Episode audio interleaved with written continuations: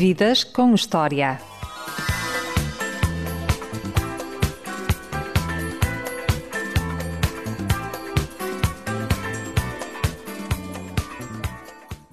Talento, irreverência, jazz e improviso são as palavras que definem melhor a minha entrevistada, ou seja, é arte dos pés à cabeça. Na juventude foi vítima de bullying quando poucos sabiam o significado desta palavra. Foi expulso ou convidado a sair de cinco colégios, para enorme desespero da mãe.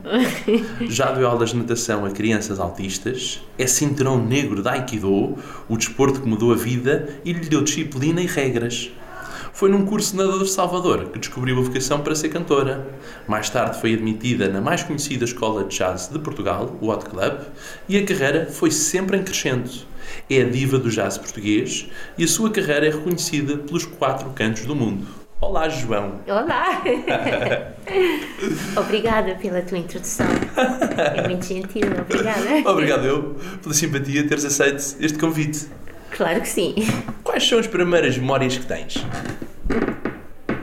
Uh, de um vestido, de vestidinhos, ainda no outro dia pensei nisso realmente. Vestidinhos, eu tenho uma boneca de louça lá em casa que tem um vestidinho, que eu tinha um vestidinho igual, naquela altura faziam-se coisas assim, porque nós tínhamos uma senhora que costurava, tinha aos sábados, e que costurava as nossas, a minha roupinha, e outra época. E ela e, e ela fazia essas coisas, fazia para as minhas bonecas e para mim roupinha igual.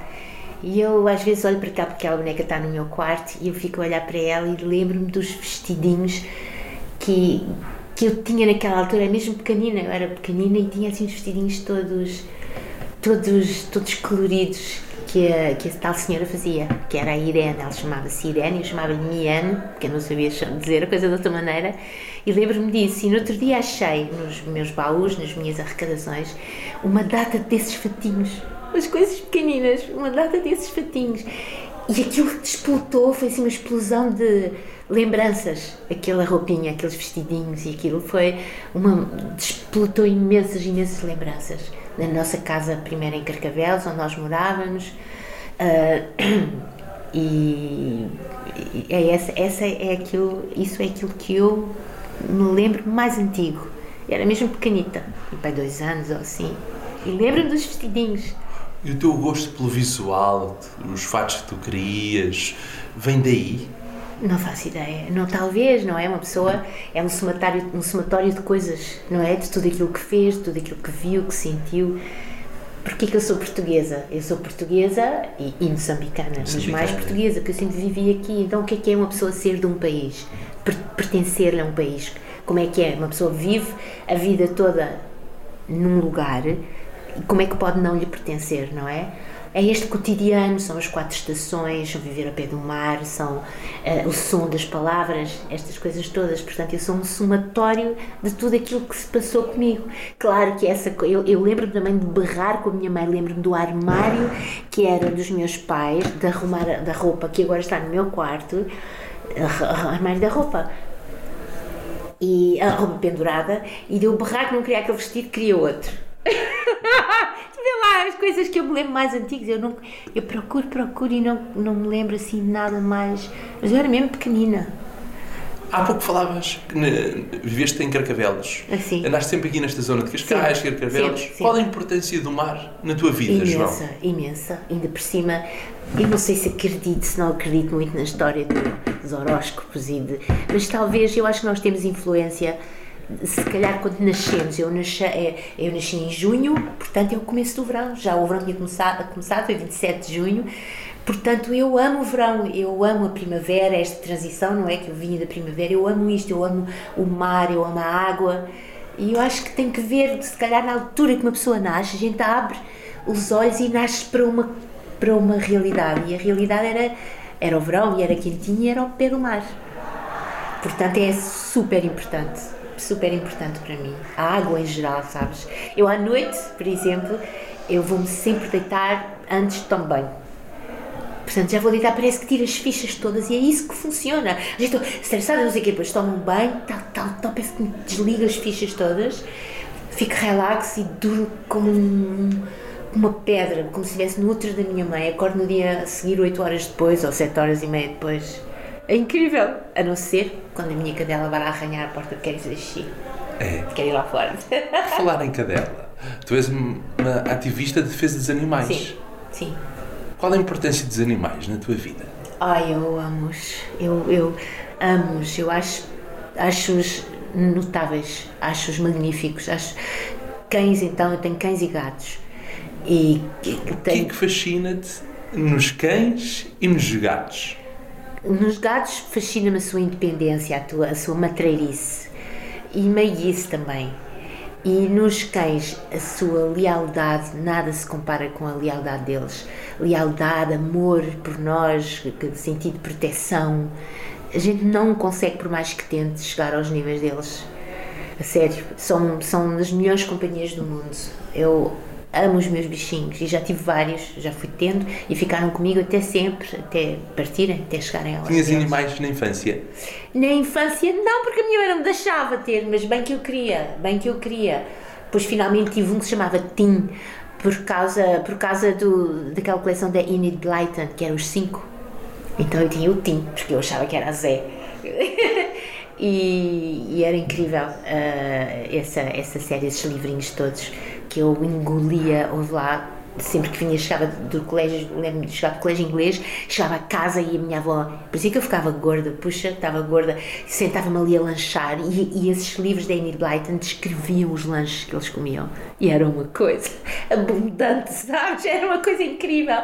E eu comia, comia, sentada lá num cadeirão, que também tenho ainda, daqueles de verga, assim, sentados, e sentava lá e engolia aquelas histórias todas e engolia a comida que a minha avó me punha à frente. Como era a relação com os teus avós? Eu só conhecia uma avó, a que era a mãe do meu pai. Era ótima, era muito boa. A minha avó era. Eu tenho uma United Colors of Maria João. A minha avó era loura de olhos verdes. Imagina. Enquanto que a minha outra avó era negra, não é? Sim, moçambicana. Moçambicana, portanto isto é tudo United Colors of Maria João. Eu sempre me dei bem, sempre me dei bem. Agora a minha mãe e ela é que não estavam nada bem. Nada mesmo, muita discussão eu ouvi, gritaria até dizer chega e, e discussão. E a minha mãe era uma pessoa inteligentíssima e dava a volta a tudo e a todos, de maneira que, que eu sempre me dei bem, sim. E com os teus pais?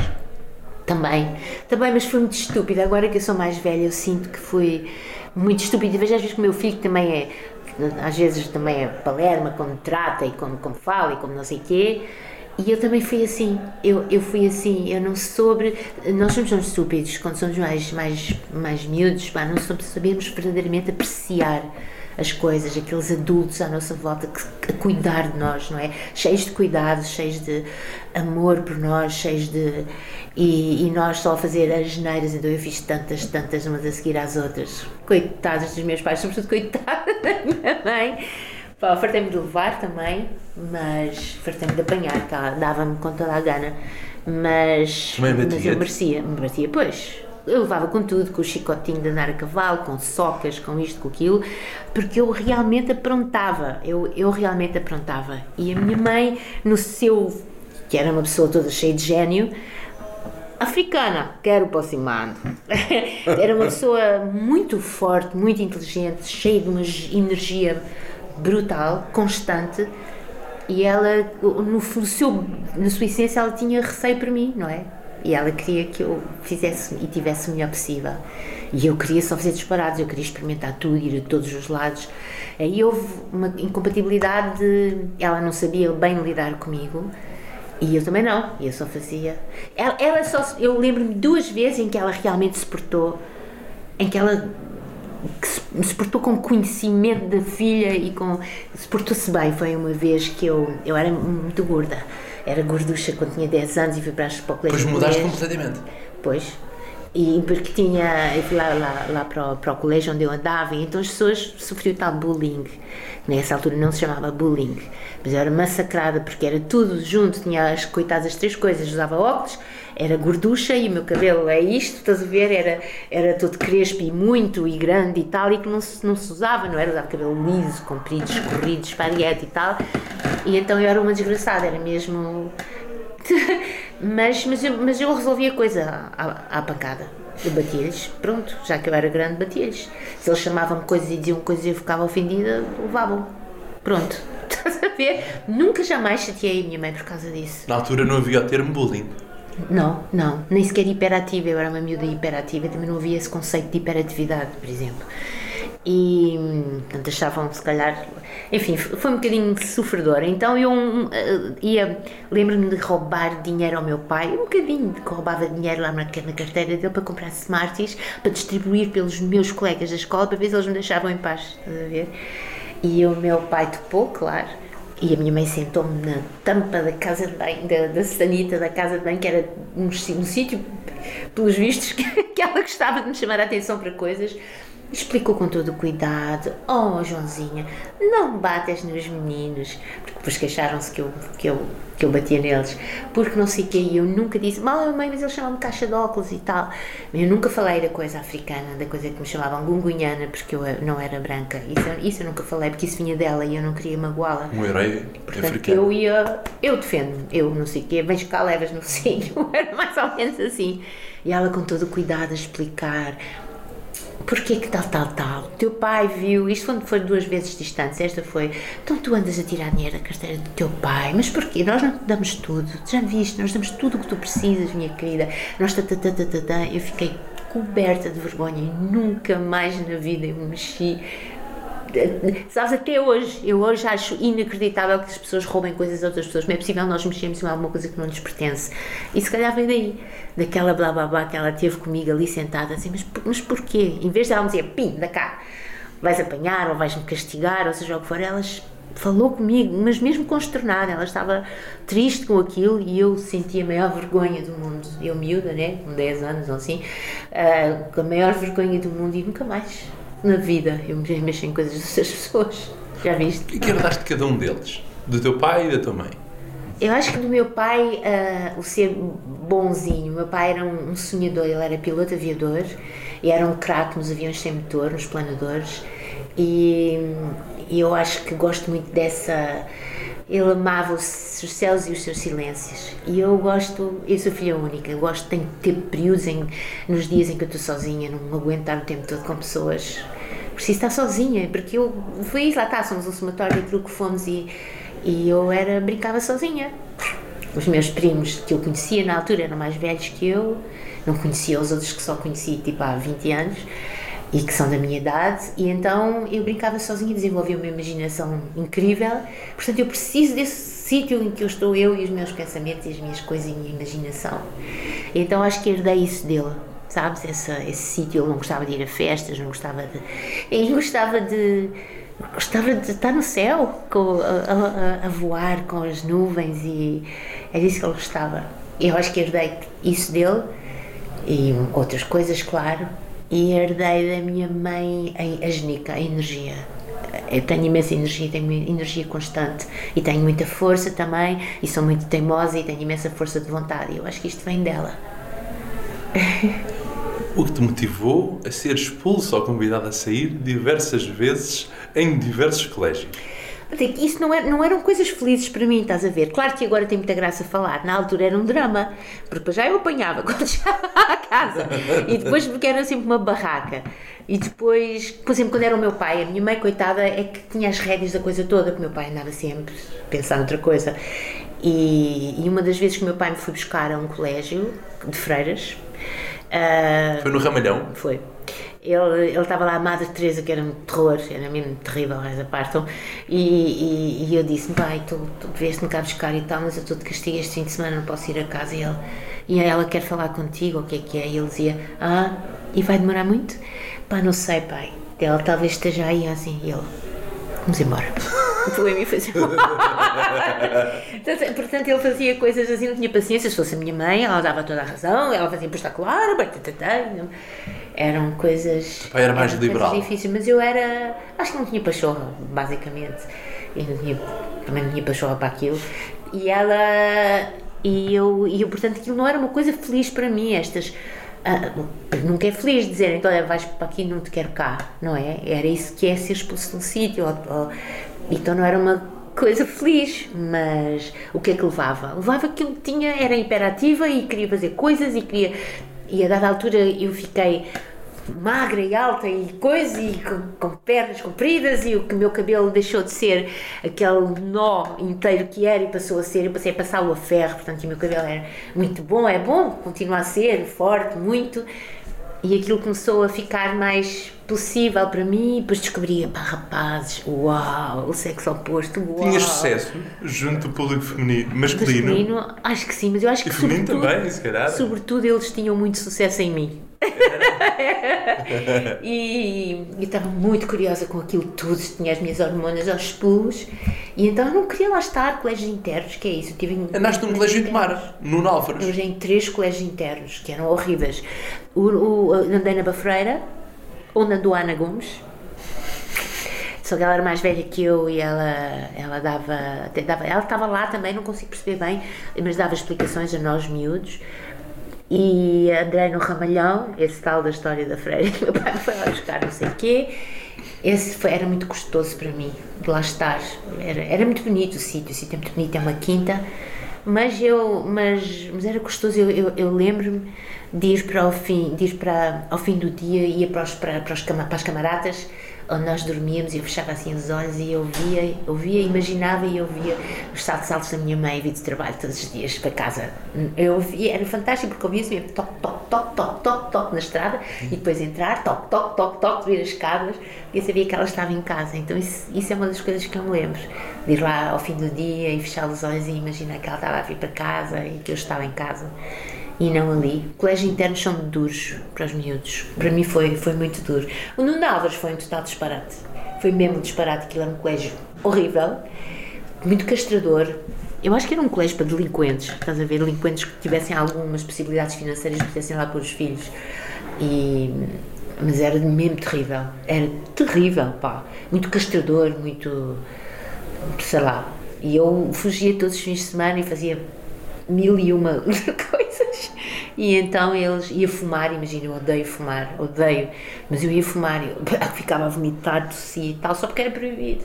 E depois uma das vezes fiz falar um disparate porque ah, ah, durante o estudo, que era as- o estudo é as horas em que nós depois estávamos, depois, depois do, para fazer os TPCs, etc. E eu dei-me uma vontade brutal de ir à casa de banho e disse: Oh, professora, posso ir à casa de banho? Estou mesmo aflita. E ela: Tá, tá, está aflita, assim. Vocês sei o que é que vocês querem, vocês querem para as casas me perfumar e não sei o quê. Não, não. E eu: Oh, professora, eu estou mesmo aflita, eu tenho que estar aqui a aguentar, eu não aguento mais.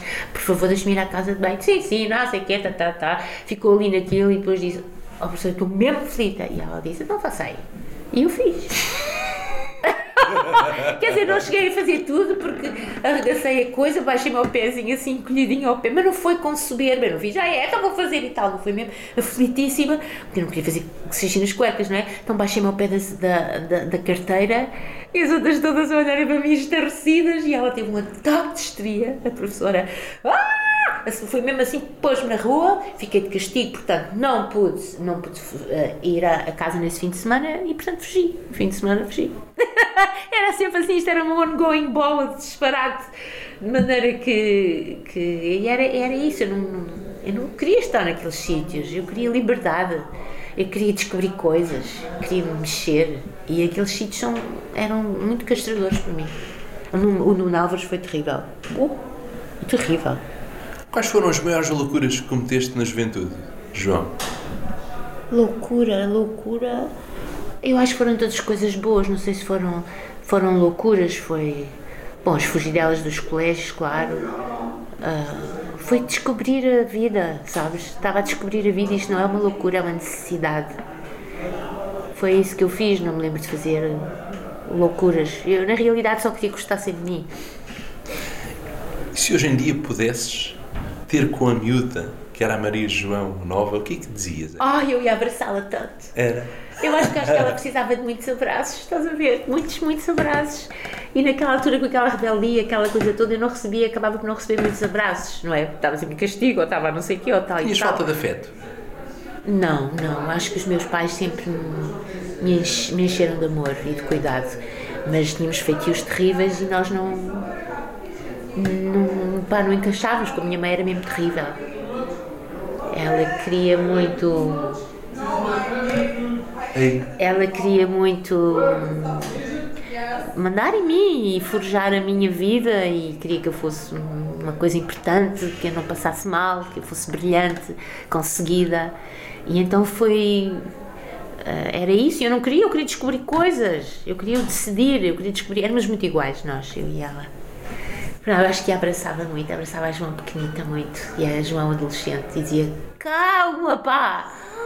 Calm down! Tem calma, criatura! E a paixão pela natação? Herdaste da tua mãe? Sim, acho que sim. E pelo desporto em si, porque a minha mãe sempre me pôs, sempre fez com que eu fizesse desporto. Na natação, acho que foi das primeiras coisas que me lembro de fazer. Não, não, não foi. Foi ginástica rítmica. Eu era mais entre os. E balé, e o balé. Eu fiz balé, comecei a fazer balé com 4 anos, eu fiz pontas e tudo, e depois comecei a ficar muito gorda, até aos 9 anos de idade, 9, 10, e depois fiquei muito gorda, muito gorda, então deixei de fazer pontas.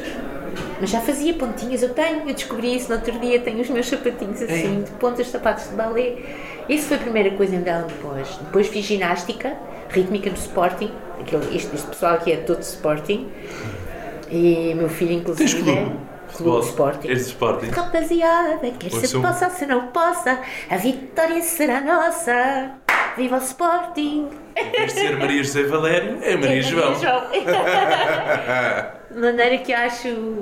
ah, oh, cantaria o hino com muito orgulho e, e prazer. E gostas do Sporting mesmo? Gosto mesmo de Sporting. Nós somos todos, as minhas lembranças são todas. O meu filho nasceu, era o único bebê. Chegaste a ver jogos do Sporting, Sim. futebol disso? S- Sim, mais lá mais para trás, agora não. Sim. Ah, mas mas lembro-me, filho, quando nasceu, era o único bebê no, no berço tinha uma bola. claro que era peluche, não era? Do Sporting. Verde. fui também a nadador. É um grande nadador. É um craque, sim. Ele nadou antes, ele nadou. É, é, é muito duro. É muito duro ser nadador de competição ou ser atleta de competição, é muito duro. Eu pus na natação, ele aprendeu logo aos 3 anos de idade e depois ficou na natação, depois esteve mais, mais, mais tarde também. Depois esteve ali nos Bombeiros Voluntários do Estoril, eh, em que fez. em que também estava na competição. E, mas depois fartou-se, chegou à faculdade e fartou-se porque é realmente duro. Ele vinha-me acordar, ele vinha-me acordar à cama às 5 da manhã, ou às 5 e meia, para eu levar ao Jamor, pai, três vezes por semana, ou que era, ou quatro vezes por semana, porque quando eu lá estava, ia lá abanar na cama, bora e tal. E lá ia eu, desgraçada, às 6 da manhã, sentada no, no, no Jamor, nas, nas bancadas do Jamor, a vê-los nadar com o meu visual matinal de batom e remela, estás a ver, assim, prostrada, assim, quase a dormir, e depois pegava e ele acabava o treino, vinha a correr para o carro, eu tinha ali o mata-bicho, e ele vinha a tomar o mata-bicho, até porque entrava às 8 e meia, depois no Liceu de São João. É dura a vida deles, depois à tarde outra vez mais 3 horas. Ele fartou-se quando chegou à faculdade, Foi estudar o quê? a design. E depois, e depois fartou-se a, a capa dos meus últimos álbuns. Songs for Shakespeare. Que vais lançar este ano, já lançaste, não foi? Foi no dia dos namorados? Saiu no dia dos namorados o CD físico, exatamente. E agora está, já, agora já temos, preparamos o ano e estão a vir, estamos a ter a, marca, a fazer a marcação dos concertos. Muitos concertos já? Temos alguns, sim. Em Portugal e fora? Sim, em Portugal e fora temos também na Macedónia, na Macedónia. É a tua carreira mais internacional do que portuguesa? Ou não? Eu acho que é um pouco. Depende das alturas. Houve uma altura que era muito Alemanha, Alemanha, Alemanha, Alemanha. Eu ia lá duas vezes, fazia duas turnês. Acho que foi dos artistas que mais, mais coisas fez. Fiz duas turnês, fazia duas turnês por, eh, por ano na Alemanha. E, e depois ficou muito, nos últimos anos, muito o Brasil. Ia muito ao Brasil. Ia ao Brasil duas vezes por ano. E fala deste último álbum que tens. Bom, este, este álbum é um, é um jardim. É assim que eu me sinto quando canto aquela música. Sinto-me um jardim. Eu sinto-me um jardim. Porque realmente aquela letra, aquelas letras, aquelas palavras daquele senhor Shakespeare são sublimes, atuais, recheadas de uma de uma poesia, de um significado, de uma dança das palavras magnífico. E eu tive pá, tive a sorte de ter estes músicos inacreditáveis, como o João Farinha, que é o meu parceiro de, de, de, de luta nisto e, de, e, dar, e, e disto que nós fazemos e, e, e, das ideias, são sempre os dois. Ele é um craque, que ele controla a tralha eletrónica magnificamente, que eu não sei nada, mas adoro. E depois é um disco, eu acho que é maravilhoso. Eu tenho muito orgulho nos discos que eu fiz e que tenho feito. Também eles só saem depois de estarem, de estarem primorosamente feitos, recheados de aventura e de possibilidades, que é isso que me interessa. Não quer dizer que estejam uma perfeição. Para mim está aquilo que foi possível na altura, não é? Aquilo que é possível. O que é que são os discos? Os discos são aquilo que nós somos naqueles momentos, não é? Aquele momento, nós somos aquilo. Aquilo é o melhor que nós somos. E aquilo serve de. Aqui está o meu cartão. Eu já lhe dei o meu cartão? Isto é a coisa que eu. Que eu como havia aquele Túnico Bastos, não era? Na Gabriela, eu estava sempre a chatear as pessoas. Eu já lhe dei o meu cartão? É como eu com os discos, como eu, a mesma coisa. Eu já lhe dei o meu cartão? Até digo assim. E este disco é uma, uma beleza. Conseguimos juntar, ter arranjos fabulosos da Sarah Ross, que respeitou muito a nossa, o nosso, a nossa ideia. Nós gravámos primeiro e só depois é que eles gravaram, os arranjos foram posteriores e aquilo encaixou magnificamente. Os arranjos, o ensemble clássico com a eletrónica e comigo e com a doida João. Irreverência, improviso. Pá, é o que for. É, é, e o João compôs quase os temas todos e todos, todos participamos, não é? Mas ele compôs quase os temas todos, o João Farinha, os temas todos e é, vai estar magnífico. Eu acho que as pessoas têm, precisam me ouvir a sério, porque é as pessoas precisam de ouvir mais arte, sabes? A, a, arte que há na música, música aventureira, ambiciosa, as pessoas têm que ouvir isso e não esta amontoada de, de coisa que nós ouvimos às vezes pá, nos, nos, nos elevadores, nos programas de, de televisão, que, sei lá que vendem, sei lá o quê, não é? Pá, as pessoas têm que fazer assim uma pausa. No outro dia eu fui fazer um concerto em Paredes de Cora e a proposta era no dia a seguir eu ficava lá, escolhia um filme, ia para o cinema, mais o público e víamos um filme no cinema. Espetacular. E eu escolhi Blade Runner. Eu tinha escolhido até o 2049 porque acho que foi talvez porque as pessoas não lhe deram talvez tanta importância, mas é realmente uma sequela gloriosa, é incrível. E depois também tinha pensado, ele disse, ah, isto vai ser muito difícil, esse é difícil porque ainda é, é, alguma coisa de recente. E depois eu pensei num filme sueco maravilhoso que se chama Let the Right One In. Sim. É assim que se chama, que é, é também maravilhoso. Ele disse que também não se conseguia arranjar esse. E então eu pensei, vou fazer o Blade Runner, que é o meu filme preferido. Pronto, então foi isso. Então a sensação que eu tive, que já não tinha há tanto tempo, que era estar estar na estar na, na uh, num cinema a ver, bem, eu até fazia uau! Porque depois o som, o som vem, as imagens vêm em direção a ti e aquilo faz. Pá, e a sensação começou tens estar, estar ali a ver o filme. Os filmes são para ser vistos no cinema, não é em casa nos nossos televisores. Estás a ver? As séries podem-se ver, mas os filmes, há filmes que são mesmo para se ver nos cinemas. E eu há imenso tempo que não ia e foi uma sensação brutal. E quero passar a ir mais porque os filmes são feitos para ser vistos assim. E para nós sermos abraçados, sermos engolidos pelas imagens, pela história, pelo som. E, e as pessoas têm que ir aos concertos e têm que e, e ser eh, ambiciosos com aquilo que veem. Por falar em som, lembras-te do dia em que percebeste que cantavas melhor que a Cândida? eu na realidade eu, te, eu, tenho que ser absolutamente justa, não é justa, não era melhor que ela. Eu achei é que a minha voz se ouvia mais do que a dela, porque porque ela está, nós estávamos a tirar o curso de nadador Salvador. Que nós fomos as primeiras. A tirar o, ser uma das primeiras mulheres a fazer o curso de nadador a Salvador. Porque passava o tempo todo na praia. eu estava sempre na praia, aqui em Carcavel, chegava ao verão e era certinho, lá estava. Pim, pim, pim, pim. Tínhamos amigos, os amigos iam todos para lá. Às vezes fazíamos fogueiras, vê lá, outra altura. Na praia à noite e tal, e fazíamos coisas. E, e então nós fomos embora tirar o curso de nadador Salvador, porque era, era giro naquela altura fazer isso. Então nós fizemos, fomos as primeiras meninas a fazer isso em Portugal, acho eu. Já tinhas feito natação à séria? Não, não competição nem nada disso. Era só mesmo nadar. E, e ela. Então tirámos, resolvemos, bora, bora fazer isto. Claro que nunca nos deram emprego nenhum porque éramos raparigas, estás a ver? Estás a ver? Agora já não é isso que Havia se muito passa. estigma nessa altura. Claro, nunca nos deram nenhum emprego. Eu nunca tive emprego como nadadora salvadora. No entanto, as mulheres são muito cuidadosas. E eu tenho muita força, porque eu também estive nos bombeiros, uma, uma vez nos tempos livres, quando era antes de cantar, e eu era. Au! Era. hum, Como se chama? Era. As- como é que era? Auxiliar feminina, era assim que se chamava. Mas eu andava nas ambulâncias, ia buscar os- as pessoas que estavam feridas Também vendeste extintores. As coisas que tu foste buscar, e ah, foi lá para trás. Mas nunca consegui vender nada de jeito, só vendi mesmo à família e ao, e ao vizinho. Porque aquilo era só para tentar, aquelas coisas que os Quando miúdos. deixaste os estudos, que profissões é que tu tiveste? Aikido. Era o Aikido. Qual foi a importância do Aikido na tua vida, Maria João? Epá, foi fundamental. Aquilo encaminhou uma miúda hiperativa a disparar energia para todo lado, encaminhou a minha energia de uma forma correta e boa e saudável. Foi isso que fez. Fez-me ter consciência do meu corpo, consciência dos meus movimentos. Quando eu comecei a cantar, eu já sabia o básico, que é que eu aprendi no Aikido.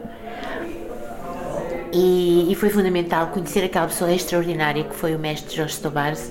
Foi incrível. Fez, salvou-me a vida, se calhar.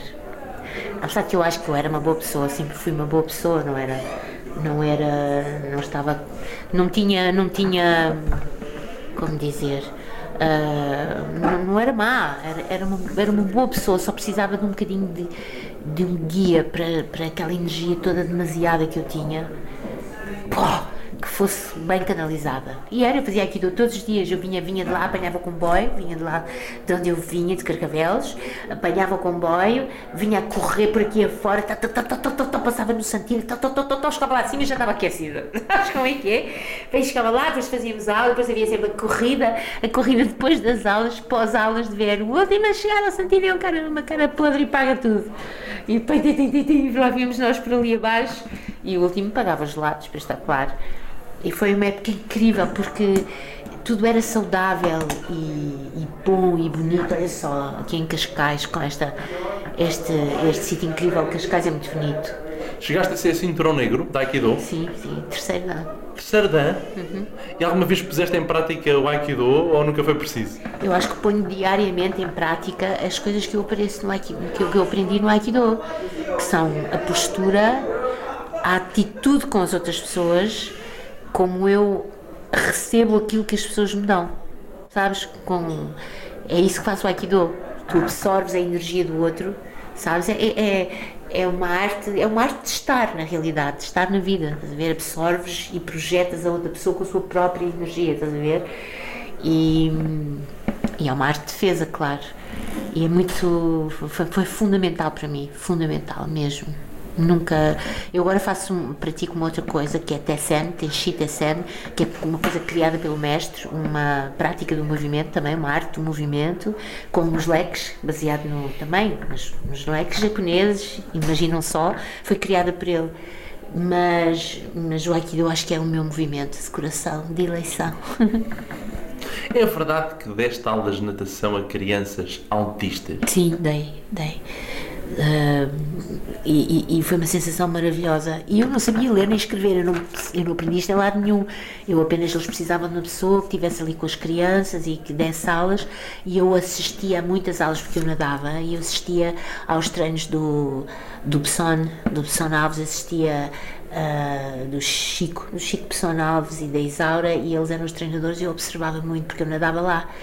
Portanto, e eu tinha muito amor, eu sempre tive imenso amor pelas coisas, pelas pessoas, é tudo muito, estás a ver? Eu é tudo sempre muito e por isso eu acho que aquelas crianças apenas precisam de atenção e andar com ela ao, ao- ao colo e a água, que é um- uma coisa inacreditável. E fiz bem o meu trabalho, na realidade. Depois saí e vim para aqui, para o Estoril, dar aulas aqui. Fiz mesmo bem o meu trabalho. Quando é que tu deixaste de estudar e começaste a trabalhar? Eu fiz o 12 segundo e depois estive no Instituto Britânico e também estive um ano no Instituto Alemão, mas aí só foi só mesmo disparado, só copiava pelos outros, não foi aí que eu aprendi a falar alemão, foi depois ao tour e na Alemanha. E, e, e também tive, onde é que eu estive? Sim, foi isso que eu fiz, foi isso que eu fiz. E fazia Aikido e fazia, e dava aulas também, dava aulas de Aikido e era isso que eu achei que ia fazer sempre, dar aulas de Aikido. Pronto. Vender extintores, é que não. Não, pá, por favor, isso foi uma coisa pontual. assim, vou fazer uns cobres, vou vender estes extintores. Vá disparate, não consegui convencer ninguém. Eu fiquei lá, lá em casa, vendi dois para a nossa casa. O que é que foi mais difícil? Vender extintores ou cantar uma banda rock? É pá, vender extintores, claro. Foi. Não, que aquilo era muito chato, aquilo era chatíssimo, não é? Estás ali a, a convencer não sei quem que aquilo é absolutamente necessário, dê-me cá o seu dinheiro, que isto é absolutamente necessário para si. Não tem. É pá, foi uma chatice. Isso foi só tipo uma semana ou duas semanas ou três, ou assim. Como é foste parar numa banda rock, Maria João?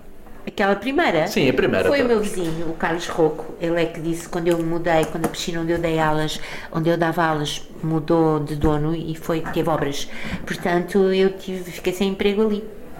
E então eles, que era aqui no Estoril, ahm, ao pé do palácio, e são, eram termas. Oh, aquilo foi era também com cada aventura ali nas termas, tinha coisas cá embaixo, calabouços cheios de água, era incrível. Onde eu me fartei de namorar, devo dizer. E. Eras muito namoradeira. Sim, sim, claro. e, eh, e depois foi assim, ele disse, o meu vizinho disse, porquê que tu não entras na escola? Porque olha, tenho uma banda, porquê que tu não cantas? Tu canta, eu sei que tu estás ali, quando há, quando há ah, fogueiras, tu estás lá e é sempre, quando há qualquer coisa para fazer, é sempre tu que fazes, e eu sei que tens boa voz, não queres? Experimenta lá ir para tal. Então eu fui lá para tal banda, que era uma banda meio folk, na realidade, eles queriam ir ao Festival da Canção. E depois é que eu percebi que eu não tinha percebido, porque nós só ensaiávamos uma música. Era muito chato, era muito chato. Eu acho que eu, eu só me lembro de aprender uma música. Se calhar houve mais, mas eu tenho a ideia desta. E depois abriram as, a- as escolas, a escola do Otto abriu inscrições e esse mesmo meu amigo, para a grande chateação dos outros, disse-me: Porquê que não queres? Bora lá para a escola do Otto e não sei o quê. E, e eu fui, e foi assim. Que coisa começou por acaso, estás a ver? Olha, água. Não é maravilhoso? Só o som. Água e o barulho que faz e o bem que nos dá e a macieza que é. Queres?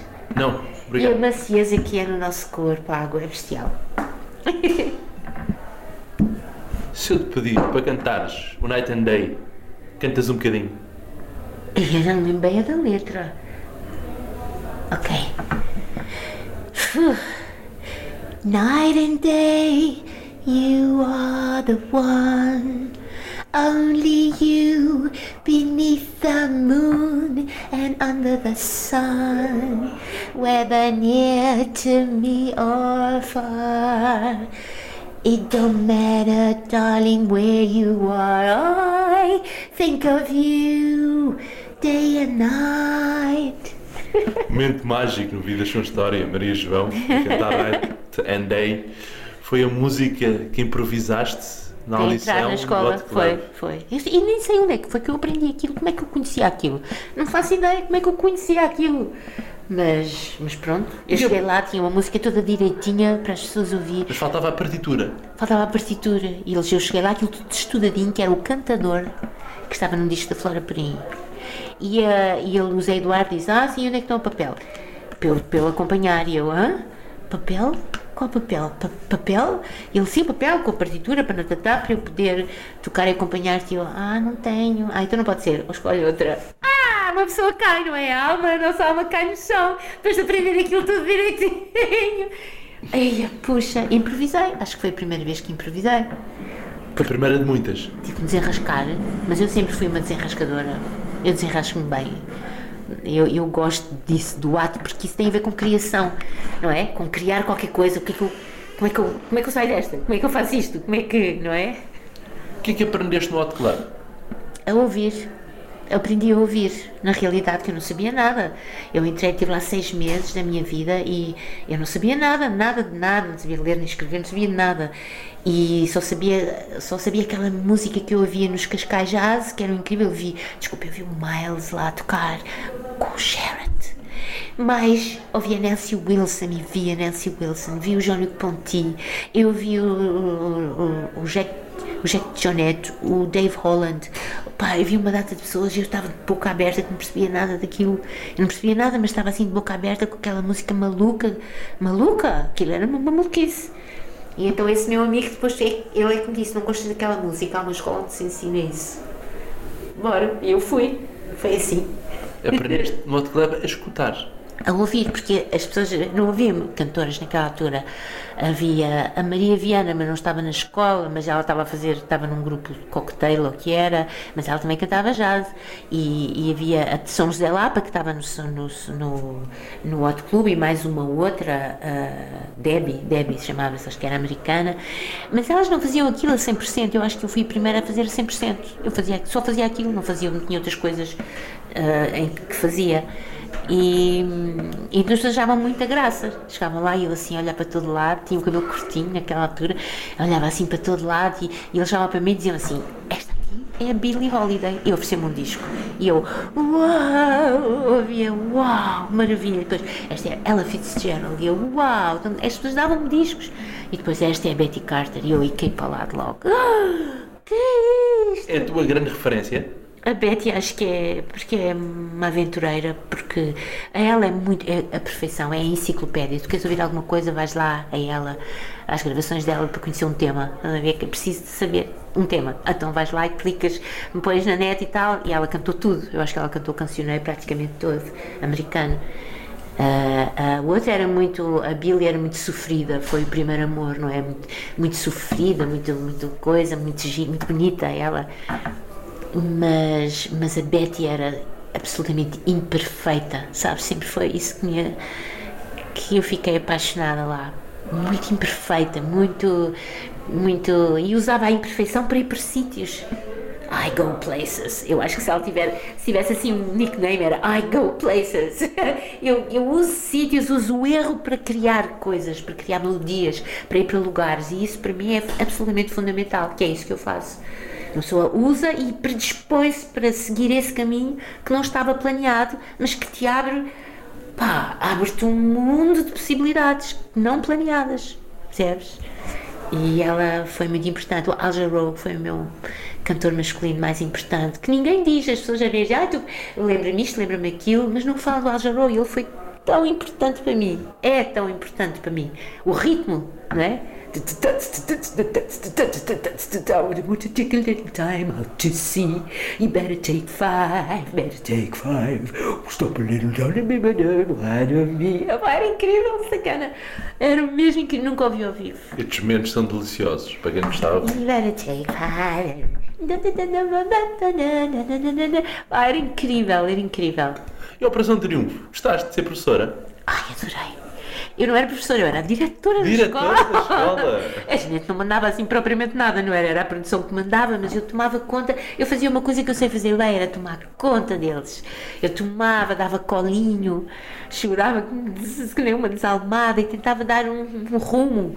ah, às, às coisas e, tam- e também dizia coisas, claro, dava, dizia coisas que achava, mas eles tinham professores, tinham, foi, foi um programa absolutamente incrível cada pessoa cada pessoa fazia eh, eh, os miúdos tinham aulas e recebiam ah, recebiam ah, visita de uma data de gente de artistas sabes? Eu lembro-me de lá receber a Daniela Mercury com os saltos altíssimos a sambar para caraças e a dançar e não sei o quê, com os saltos de bico, uma coisa, e era uma altura que eu andava descalço e tal, e não conseguia, como continua, não conseguia andar de saltos altos, mas, mas eu queria, eu tinha essa ambição dos saltos, e eu cheguei lá e ela e eu disse-lhe assim, Oh Daniela, e tu consegues sambar e tu consegues dançar com esses saltos altos assim? Epá, eu não consigo. Ela disse, ah, mas eu consigo. E disse aquilo com uma altivez, não foi uma altivez mal, foi assim um orgulho, sabes? Assim uma coisa, ah, eu consigo. E eu fiquei, não queres meu amor, não sei, eu vou tentar. Também pôr saltos altos e andar com saltos altos e cantar. Operação Triunfo foi um programa que marcou um antes e depois dos programas de música em Portugal. Completamente, foi o programa, na realidade. E era um bom programa porque os miúdos recebiam, como te disse, desde as nove da manhã até eles tinham aulas de tudo e mais alguma coisa. Tinham aula com a Helena Vieira, tinham de canto clássico, de, de- de técnica vocal, de, de, de disto, daquilo, daquilo, de improvisação, formação, depois recebiam coisas, aprendiam a maquilhar-se, aprendiam tudo. E, e, recebiam visitas de pessoas, eram, cantavam, tinham temas para cantar, cantavam com os visitantes. É, foi um programa notável e tinha uma produção notável, uh, que era a Paula Moura e a Ruth Val, que chamava-lhe a Ferinha, porque ela era mesmo uma ferinha, andava connosco ali, ali, nos, ali na, ponta, na ponta da unha e, e, nós todos vestimos a camisola e fizemos aquilo. Vestimos todos a camisola. E um, e um, um, um sujeito que dava, que era um professor de teatro e que contava histórias, que eu não me recordo o nome agora, que era galego e que era inacreditável. E aquilo era um programa que passava em prime time quase todos os dias e ele conseguia dizer palavrões lá no meio da cena que ninguém topava. Depois vinhas a ouvir assim, pera lá, ele disse que. Ele disse não sei o que lá no meio daquilo tudo. E tudo fazia sentido, estás a ver? Não era uma coisa ofensiva nem nada. E era extraordinário, ele contava histórias. Portanto, aquilo trabalhava a, interpretação, apesar de que eu acho que a interpretação não é uma coisa que se ensine propriamente, mas os textos com eles, aqueles miúdos saíram de lá muito ricos de conhecimento e foi um programa notável. Olhando para estes agora, não, nada se compara eu acho que não se compara, porque era uma altura em que se cuidava deles, cuidava-se dos miúdos. Claro que depois era coisa foleira, de, depois as galas, tinha que correr com um dos miúdos que saía, que, é que são coisas que é um contrassenso, as escolas não fazem isso, as escolas fazem o contrário, não é? Ou, ou no meu caso, por acaso até fizeram isso, porque corriam comigo das escolas. Mas, mas, pois é, que pensei nisso. Onde é que gostaste mais de aulas? Na Academia dos Amadores de Música, onde conheceste o João Farinha, que há pouco falávamos. E? que é teu parceiro e teu músico? Meu músico, não, ele é, ele, nós somos, somos um do outro, digamos. Um ele é meu outro. músico e eu sou música dele. Ou na Escola Superior de Música? Nos dois sítios. Eram sítios diferentes, são, são sítios muito diferentes. Eu senti, senti a diferença e fez-me falta, porque quando eu fui para a, a, academia é um, é um, é um sítio antigo, não é? É um, é um prédio muito antigo. Aliás, eles estão com alguns problemas. Eu espero que eles consigam ficar lá, porque é uma instituição que tem mais de 100 anos. Então, aquilo é, é um prédio antigo, fazia lembrar o, o Fama sabes, esse, esse, essa série. Então a pessoa vinha cá para fora, nós subíamos as escadinhas, e aquele rancho tudo, como esta mesa, aliás, nós subíamos para o elevador, subíamos lá para cima, depois dávamos as aulas e nós estendíamos assim, a minha aula era logo à frente, a minha sala de aulas eu estendia-me assim para fora e havia lá ao fundo o Tejo e o. E a, como é que se chama aquela coisa dos contentores que está do lado lá? O. A Almada? Sim, do lado de lá, assim, do rio. Ai, é, o... Lisnave? A Lisnave. Lisnave? É, Lisnave, não é? É Lisnave. E, e, e, então era, é um sítio incrível, está mesmo no meio de Lisboa. Portanto, era outra coisa, era uma coisa muito muito. Uh, é, é, é, estas escolas são o correspondente às escolas secundárias, digamos. Ok. E depois eu fui para a Esmel porque pronto, era, mas davam, muito, davam mais condições, tinha um contrato, tinha férias pagas, tinha décimo, segundo, décimo terceiro mês, tinha subsídio não sei quê, é outra coisa, não é? Ali na academia não tinha, dava aulas, recebia, não dava, não recebia.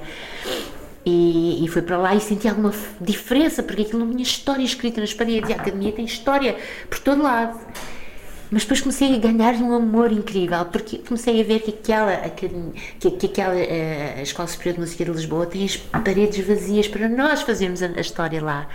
Toda amarela, tem, tem, é muito espaçosa e tem. E é uma escola que, onde eu adoro estar, adoro, realmente adoro estar.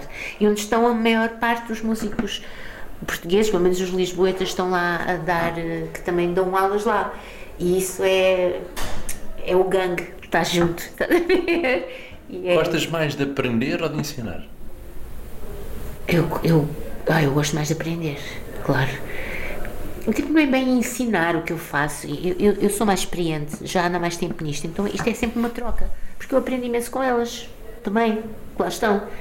É sempre uma troca, eu aprendo com elas, elas aprendem comigo e eu acho que esta troca assim circular amorosa, estás a ver, das nossas experiências e daquilo que nós fazemos e somos, é fantástico.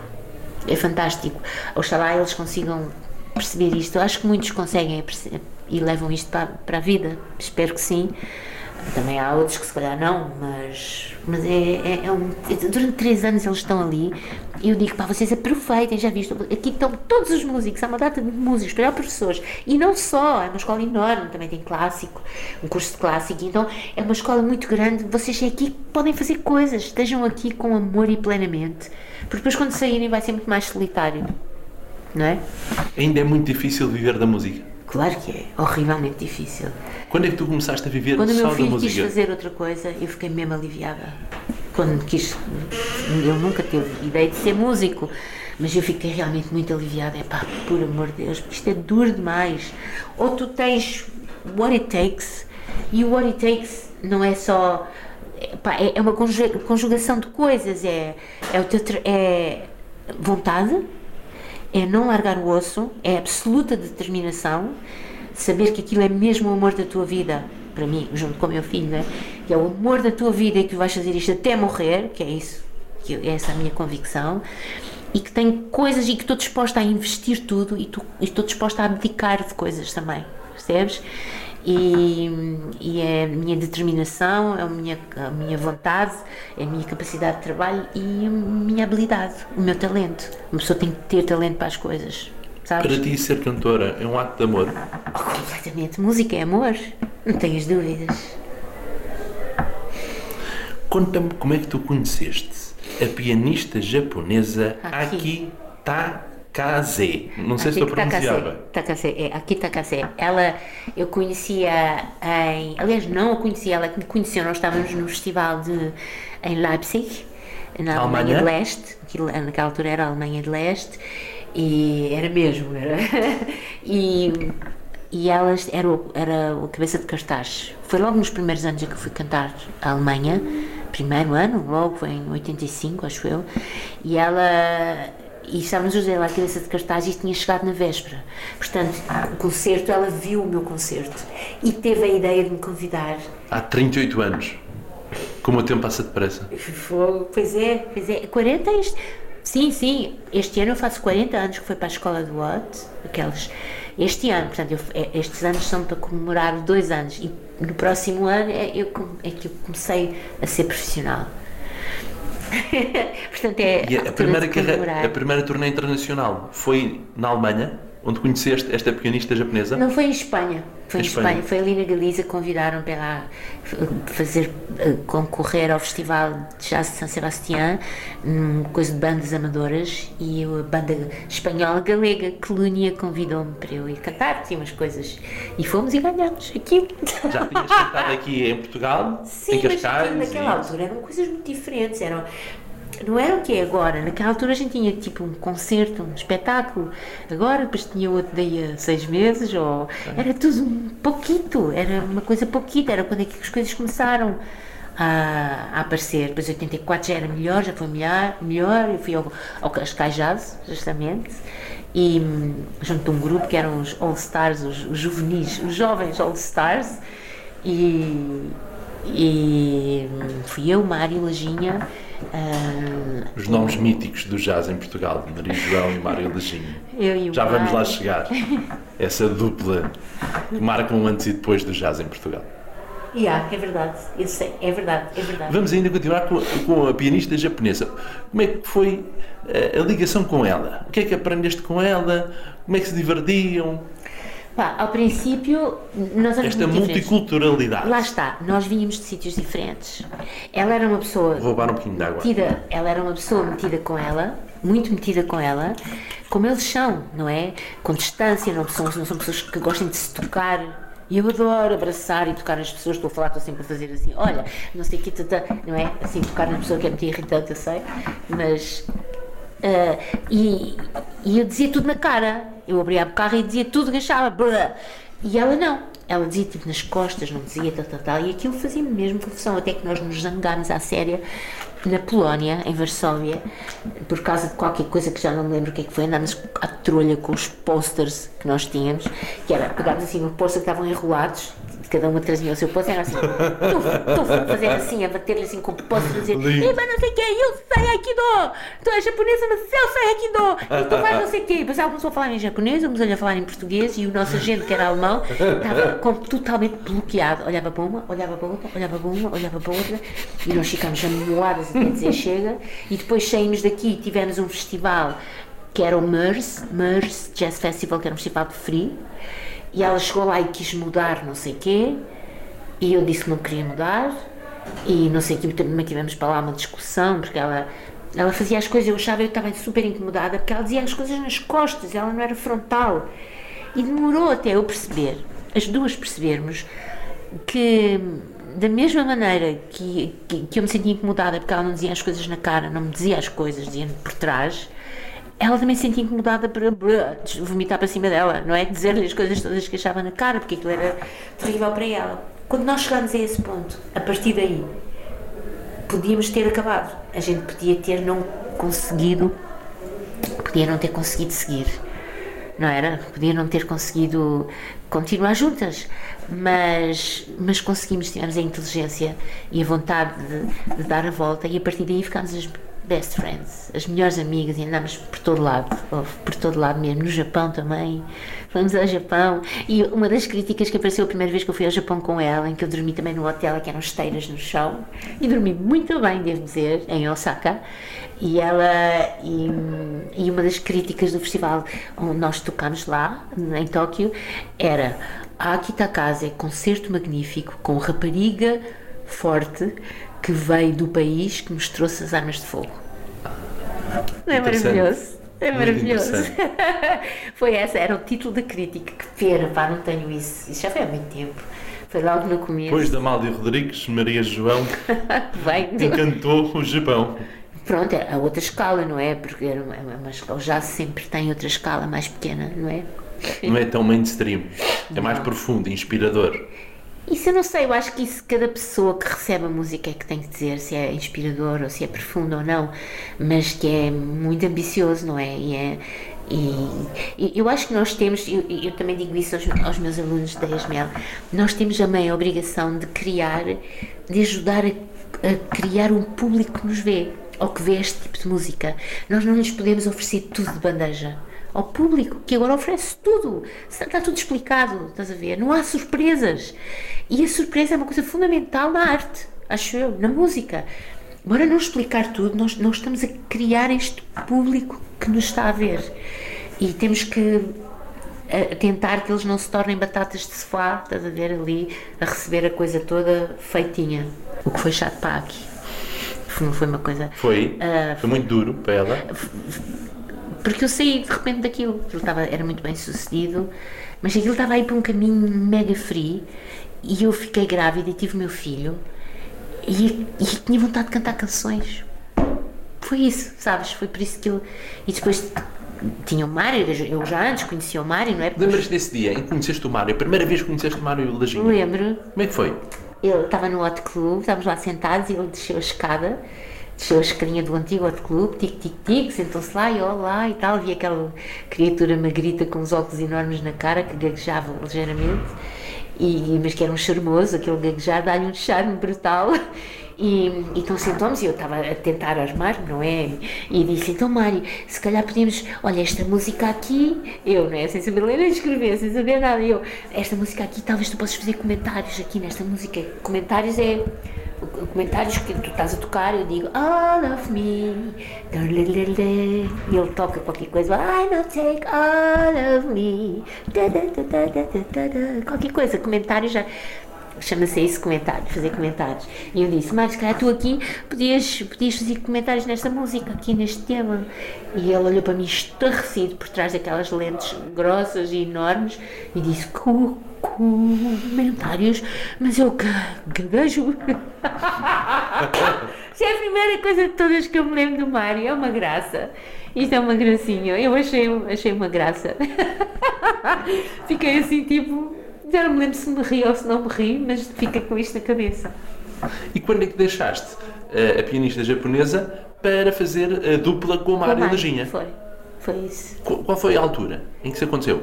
Ah, em 1990. Foi, foi quando eu tive o meu filho. Eu tive o meu filho em 1990 e depois comecei a sentir a necessidade. Porque o frio é uma coisa muito exigente. Às vezes há música que não faz muito bem ao teu corpo, acho eu.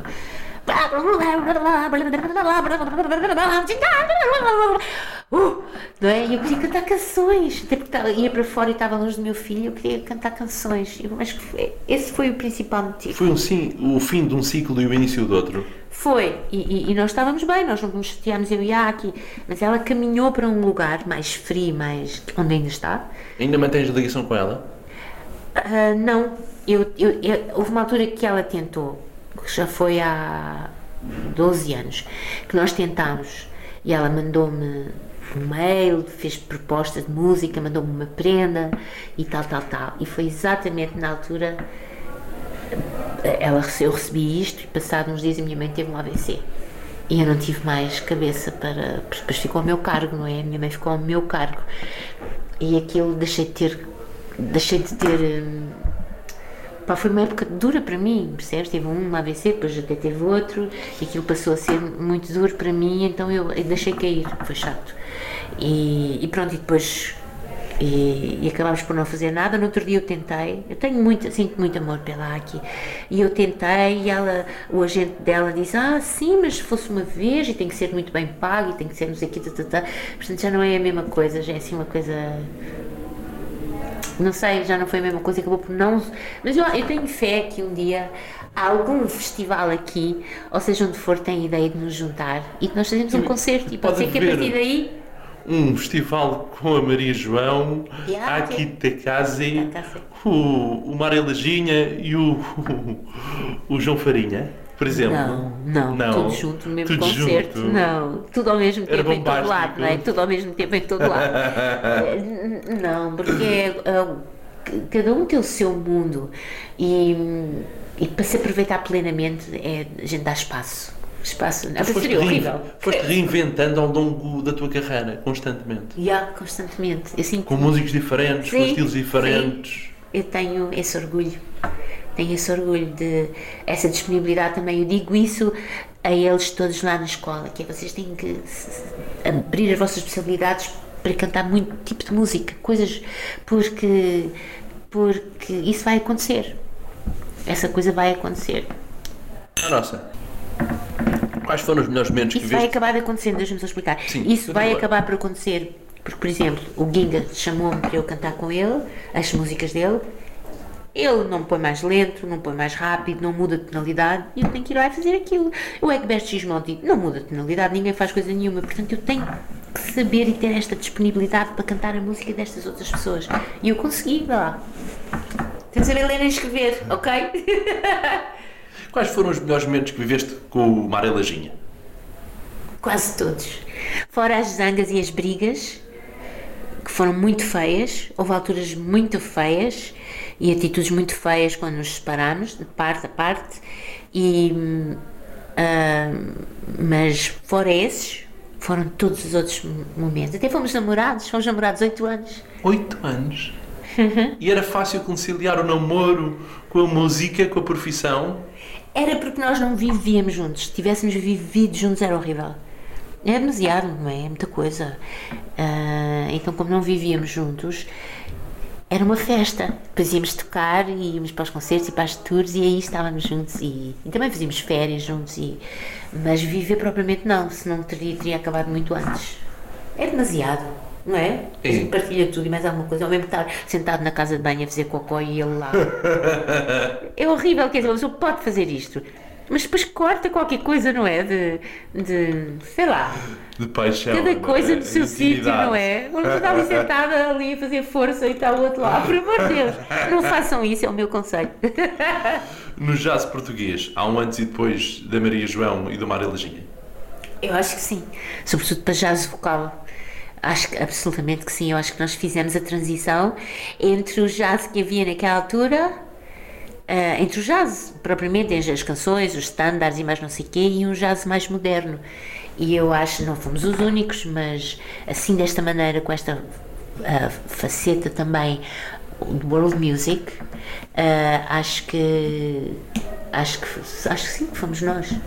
Pelo menos eu conheço pessoas, eu ouço pessoas como a, a Tatiana Parra e o Vardan, e, e essas pessoas referem-nos, estás a ver? Ou a Vanessa e o, e o Salomão Soares, ou estas pessoas ref- referem-nos, e eu ouço, eu ouço aqui em Portugal também, eu, eu ouço-nos nestas pessoas. Se nós não tivéssemos feito isto, se calhar outros fariam, mas se não tivéssemos feito esta coisa desta maneira, estas pessoas não estariam a fazer a música desta maneira que estão a fazer agora. João, quem vão ser os grandes nomes do jazz em Portugal daqui a 10 anos? Quem quiser, quem trabalhar para isso, quem se esforçar, a, a- a- coisa continua a ser a mesma. Tem que se trabalhar para isso, tem que se esforçar, tem que se amar isto mais do que sei lá, tem que estar disponível para sacrificar coisas, para fazer muitas coisas, para engolir mega sapos, tem que, tem que se e, e- e para ter uma vida periclitante financeira, financeira periclitante, hum, para que as pessoas não te atendam o telefone, para que é não sei o quê, pá, há, há, há aí uma cultura terrível das pessoas não atenderem o telefone. Graças a Deus, agora não sou eu que, que trato disso, mas é inacreditável a quantidade. O business da música está. Epá, é difícil, é difícil e desrespeitoso por vezes, acho eu. E eu acho que quem quiser ser um nome, quem quiser ser um nome não é importante, quem quiser seja um, ser um- uma referência, quem quiser ser qualquer coisa, uma, uma, uma pegada só sua, tem que ter a vontade de o fazer, tem que ter o es- espírito de sacrifício, tem que ter coisas que não desporto, estás a ver? O desporto dá isto tudo.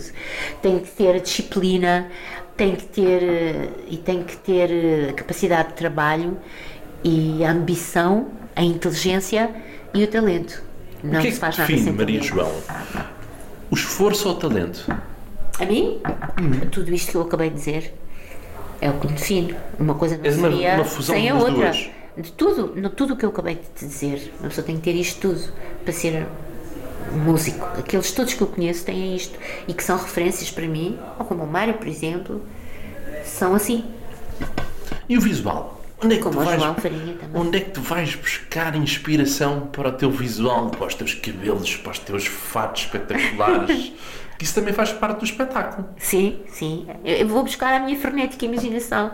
E a coisas que vejo, não é? Porque nós não somos inteiramente originais, não é? Não estamos sentados num canto de uma casa sem ouvir com as mãos nas orelhas e, e- e- e sem ver com as mãos nas orelhas e uma pala nos olhos. Nós somos influenciados por tudo o que ouvimos, não é? Bem e mal. E então uma pessoa vai sempre buscar bocados aqui, bocado ali, depois transforma para si, transforma as coisas para si. A minha roupa de cantar tem que ser, porque como eu uso, eh, eu uso Iner, eu tenho que ter o belt pack, portanto acabei por optar por usar sempre saias, porque tem o cos e é a maneira mais segura de ter. Porque já vi, eu vejo muitas vezes com os vestidos, onde é que tu pões aquela porcaria, que ele escorrega, depois no sutiã, depois não sei onde, depois não chegas lá, depois é mesmo desconfortável. Então eu optei por fazer todas as mudanças, mas usar saia. Usar uma saia e depois fazer, dá para ali a curtir com as saias.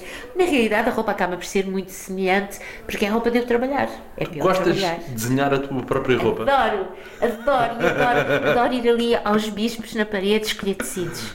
Tem tudo, tem tudo. A gente entra lá dentro e uau! Depois tem lá uma pessoa adorável que é o Celso Bispo que ajuda. Eu pergunto-lhe sempre coisas, ele é que me dá, que me dá, "Epá, usa antes disto, porquê que não pões antes? Olha, este, este tecido aqui é melhor, olha, vou-te buscar um e tal e coisa. E então ele é o meu conselheiro. Amor, é o meu E depois mandas uma costureira fazer o fato? E depois tem a Dona Aninhas, e antes também tinha a Dona Alice, que já está mais velha que tinha, e agora é apenas a Dona Aninhas, que, que mora a 700 metros da minha casa e que costura primorosamente tudo. Eu já nem consigo, às vezes vejo preta a porter e, e coisas de marcas fantásticas e de todas como uns acabamentos de fugir, uma coisa horrível. E ela é de uma coisa que lhe é. São peças de alta costura, eu acho que são peças de alta costura por causa da perfeição dos, dos seus acabamentos e da sua. como aquilo, é, como aquilo é feito. E os tecidos são bonitos. São protótipos, únicos modelos do mundo. São, aquilo é. sim. Qual é a tua cor favorita? Amarelo. eu acho que amarelo, amarelo. Eu gosto de todas as cores, sinto sempre necessidade de todas. Mas para cantar, preto é muito raro. Mas adoro amarelo. Acho que amarelo epá, me ilumina a cara. É, também é a cor da comunicação, não é? E eu gosto muito de amarelo. Se eu tiver que escolher uma, eu escolho amarelo. Onde fica o sentido da imortalidade, Maria João? Acho que é na obra que deixamos.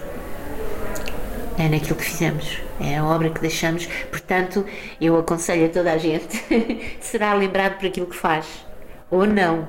Portanto, faz favor de, de se fazerem isso com primor e deixar uma boa pegada, uma boa coisa que outros possam ouvir e ver e inspirar-se. Uma vida sem música é uma vida sem sentido? Claro, completamente impossível. É uma vida impossível. Não é sem sentido, é impossível. E tu podes fazer música com tudo. Estás a ver? Tudo, tudo tem ritmo, tudo tem melodia. Tu vais para a estrada, os comboios, tic, tic, tic, tic, tic, tic, tic, não é? Vês a algraviada das palavras que cada, cada pessoa tem tem uma tem melodias na sua voz quando fala, gargalhadas que são incríveis. Eu, eu, pelo menos rio sempre com a boca toda aberta e alto, que não é assim muito bom. E, e, todas as pessoas vejam, olha o nosso riso, foi diferente, é diferente. É, Portanto, isto é. Varia de pessoa para pessoa. Todos, e, e, o nosso timbre, como nós falamos, e isso tudo é, é, é uma grande inspiração. Para terminar, isto está cheio de música. Qual é o sentido da tua vida, João? sei lá, não sei. Sentido da minha vida é lá. Não sei, não sei. É, é... Pois é, isso é the million, million euro question. Não sei. Talvez estar aqui o melhor possível, com a maior dose de saúde possível, felicidade, fazer alguma coisa meaningful, alguma coisa que signifique algo que seja boa para mim e para os outros, talvez seja isso, não é? Não é o que todos queremos. Muito obrigado, Maria João. Obrigada, um agradecimento ao Hotel Bahia, onde gravámos aqui em Cascais. São os queridos, são fantásticos. E que era essa entrevista, houve um bocadinho de ruído de fundo, estavam aqui as pessoas a passar, mas faz parte, é um hotel, é normal. E muito obrigado a ti, Maria João. Obrigada eu. A diva do jazz português. Oh, obrigada.